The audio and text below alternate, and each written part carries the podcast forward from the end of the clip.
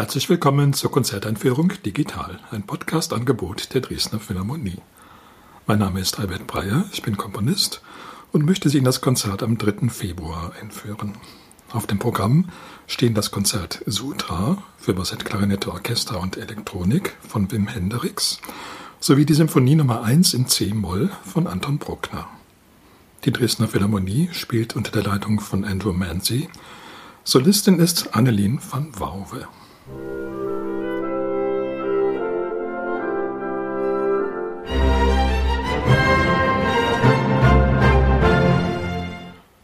Die Bassettklarinette ist ein Instrument, was man eigentlich heutzutage nur in einem einzigen Zusammenhang kennt, es ist nämlich das Instrument, für das Wolfgang Amadeus Mozart ursprünglich sein berühmtes Klarinettenkonzert in A-Dur schrieb.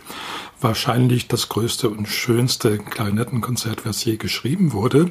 Nur lange Zeit wurde es sozusagen auf dem falschen Instrument gespielt, nämlich auf der normalen Klarinette und nicht auf dem ursprünglichen, der Bassettklarinette, die noch ein paar Töne in der Tiefe zusätzlich hatte, also bis zum tiefen A ging. Die normalen Klarinetten in A gehen nur bis zum Cis.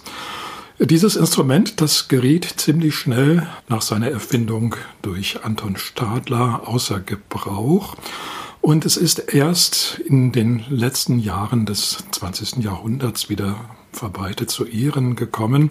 Unter anderem deswegen, weil ein paar Stellen im Mozarts Konzert für die normale Klarinette eben abgeändert werden mussten, weil die tiefen Töne nicht verfügbar waren.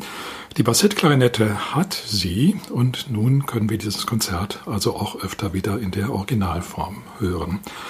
Die Bassettklarinette hat auch einen etwas anderen Klang als die normale Klarinette. Sie klingt etwas voller und runder und vielleicht deswegen hat sie auch einen Klangcharakter, der sich für eine bestimmte Art von meditativer Musik sehr gut eignet. In dem Stück für Bassett, Klarinette und Orchester von Wim Hendricks, da geht es nämlich um auch indische Philosophie, indische Literatur näher hin, um den ganzen Gedankenkomplex, der sich um Yoga herum entwickelt hat. Das Stück heißt Sutra. Ein Sutra ist eine Art Lehrsatz in der alten indischen Philosophie, später dann auch im Buddhismus. Ein Satz, der vor allen Dingen einfach sein muss, aber sehr viele Auslegungsmöglichkeiten hat. Diese Sutren, die wurden über viele Jahrhunderte hinweg gesammelt und dienten immer wieder als Anregung zur Meditation und für Yoga-Übungen.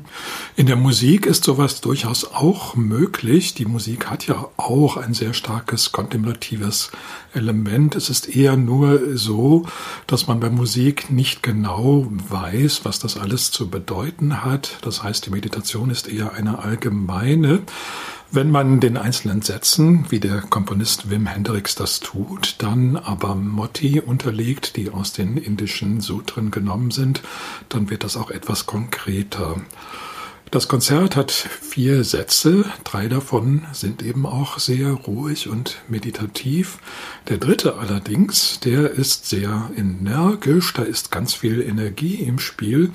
Es ist ja nicht so, dass Yoga immer nur entspannt wäre, sondern da spielt eben auch der Energiefluss eine ganz, ganz große Rolle und der darf eben kontrolliert dann auch mal zum Ausbruch kommen.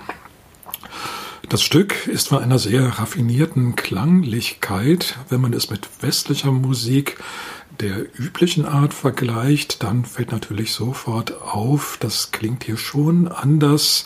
Wim Hendricks hat große Reisen unternommen durch Indien, durch Nepal und sich von den dortigen Musiktraditionen dann anregen lassen. Es ist aber durchaus natürlich auch ein Werk eines westlichen Komponisten, was man auch zunächst mal an der Instrumentation merkt, aber auch an bestimmten klanglichen Entwicklungen, die auf der westlichen Musik des 20. Jahrhunderts beruhen. Wenn man es ansonsten noch vergleichen will mit westlichen Kunstprodukten, dann fällt einem natürlich auch die Litanei ein, also die katholische religiöse Form im Gottesdienst zu beten und auch zur Meditation eben auf christliche Weise anzuleiten. Das Konzert für Bassettklarinette hat auch wirklich Elemente von Litaneiartigen Passagen. die dann so ein bisschen schwanken eigentlich zwischen Erinnerungen an die alte katholische Welt und an die alte indische Welt. Nicht zuletzt macht das einen großen Reiz dieses Stückes aus. Anton Bruckner schrieb seine erste Sinfonie, als er schon über 40 war, also ein ziemlicher Spätstarter. Es ist eigentlich auch gar nicht seine erste Symphonie. Es ging ihr eine Symphonie in F-Moll voraus, die heutzutage als Studiensymphonie bezeichnet wird, der er dann aber keine Nummer gegeben hat und die also nicht in den offiziellen Kanon der Bruckner-Sinfonien gehört. Es gibt sogar noch eine Symphonie Nummer 0, die ist nun interessanterweise nach der offiziellen Symphonie Nummer 1 geschrieben worden, aber Bruckner gab ihr dann nicht die Nummer 2, weil er sie für nicht so gelungen hielt. Sie wurde erst nach seinem Tode veröffentlicht und bekam dann den halb scherzhaften Titel Die Nullte, unter dem sie heute noch bekannt ist. Also kann man sagen, dass diese erste Symphonie wirklich diejenige ist, die von Bruckner voll und ganz als ein symphonischer Erstling auch anerkannt wurde. Sie hat auch wirklich Charakterzüge, die für erste Symphonien vielleicht typisch sind. Es ist nämlich ein sehr energisches, sehr schwungvolles, sehr jugendliches Werk. Für einen über 40-Jährigen ist das eigentlich ganz enorm. Also wie Bruckner da sich als stürmischer Jüngling immer noch präsentieren kann. Es ist eine der schnellsten Symphonien von Bruckner, der ja normalerweise eher ruhige Tempi wählt. Vor allen Dingen der erste und der letzte Satz sind sehr lebhaft. Es ist auch wahrscheinlich die spieltechnisch schwierigste Symphonie von Bruckner aus genau diesem Grunde, weil da doch vor allen Dingen für die Streicher und Holzbläser ganz schön was zu tun ist an virtuosen Passagen. Man merkt in jedem Takt die Freude, die Bruckner an diesem Werk gehabt hat und auch die Selbstsicherheit, mit der er an seiner Nummer eins arbeitete. Die Symphonie ist noch in Linz geschrieben, also bevor Bruckners Umzug nach Wien. Und es ist schon so, dass als sie in Linz aufgeführt wurde, schon erkannt wurde, dass das ein großes Talent sei. Aber gleichzeitig musste Bruckner auch fühlen, dass Linz ihm einfach zu klein geworden war. Wahrscheinlich war gerade der Erfolg dieser Symphonie ein wesentlicher Anlass für ihn, dann endgültig nach Wien zu gehen und sich ein neues Betätigungsfeld zu suchen. C-Moll, die Tonart der Symphonie, geht natürlich auf Beethovens berühmte Fünfte zurück. Es gibt insgesamt drei Sinfonien in C-Moll von Bruckner, die erste, die zweite und die achte. Aber diese drei Symphonien sind, obwohl in derselben Tonart, alle drei ganz unterschiedlich im Charakter. Die erste eben sehr, sehr stürmisch, die zweite ein sehr nachdenkliches Werk und die achte ein ganz monumentales mit sehr großen Stimmungskontrasten. Die Tonart C-Moll ist also etwas anders eingesetzt, als Beethoven das getan haben würde. Der Anfang ist so eine Art Marsch, der schon ziemlich bald ganz stürmisch wird und richtig loslegt, was bei Bruckner auch eher selten ist. Es gibt natürlich dann ein lyrisches Kontrastthema und auch schon, wie in den späteren Symphonien Bruckners, sogar ein drittes Thema in der Exposition, wo die Blechbläser zum Einsatz kommen. Diese Art, drei Themen zu verwenden statt der klassischen zwei, hat Bruckner eben immer beibehalten und auch ansonsten ist die erste Symphonie in vielem ein Muster geworden für die späteren Symphonien, nur dass sie eben diesen sehr, sehr flinken, schnellen, unruhigen Charakter hat, der sich dann in den späteren Symphonien etwas verliert.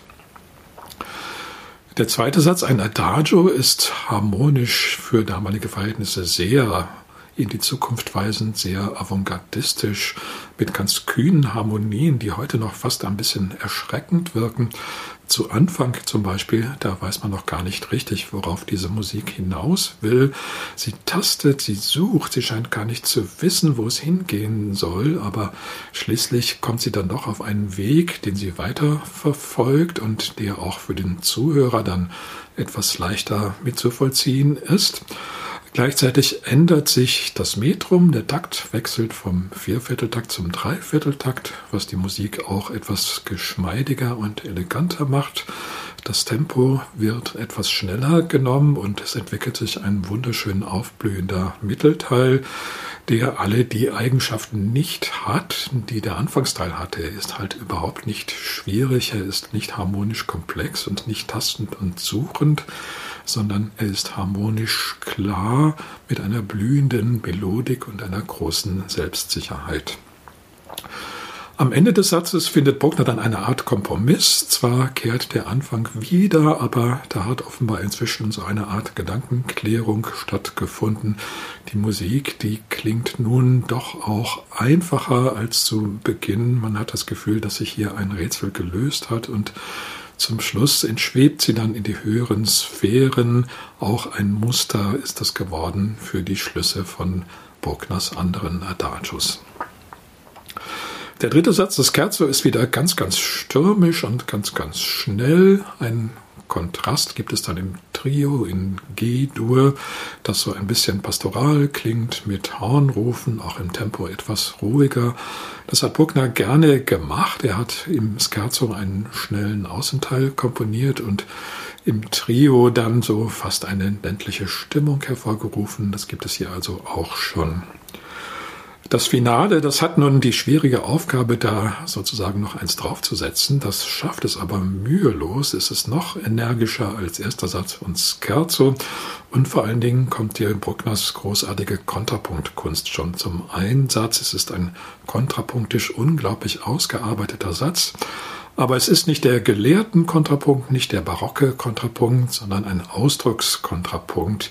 Jede melodische Linie, die kontrapunktiert wird mit einer anderen, hat für sich genommen großen Ausdruck. Das ist einfach nicht nur Note gegen Note nach der alten Schulmeisterkunst, sondern es ist wirklich erfundener Kontrapunkt, erlebter Kontrapunkt. Wie in allen Bruckner-Symphonien in Moll ist das Ende dann doch in Dur ein strahlendes Ende, auch hier schon mit einem Bruckner-Choral. Bruckner ist ja berühmt geworden durch seine Blechbläser-Choräle, die in der Regel zur Krönung von Sätzen und auch ganzen Symphonien dienen. Das hat er hier auch schon ganz wunderbar gemacht. Die Symphonie war eigentlich von vornherein perfekt, trotzdem hat Bruckner sie noch öfter in späteren Jahren Umarbeitungen unterzogen. Das ist nicht ganz klar, ob das nun wirklich Verbesserungen geworden sind. Jede dieser Fassungen ist etwas anders geworden. Jede hat ihre Vorzüge und ihre Nachteile. Manche Dirigenten haben da eben auch bestimmte Vorlieben.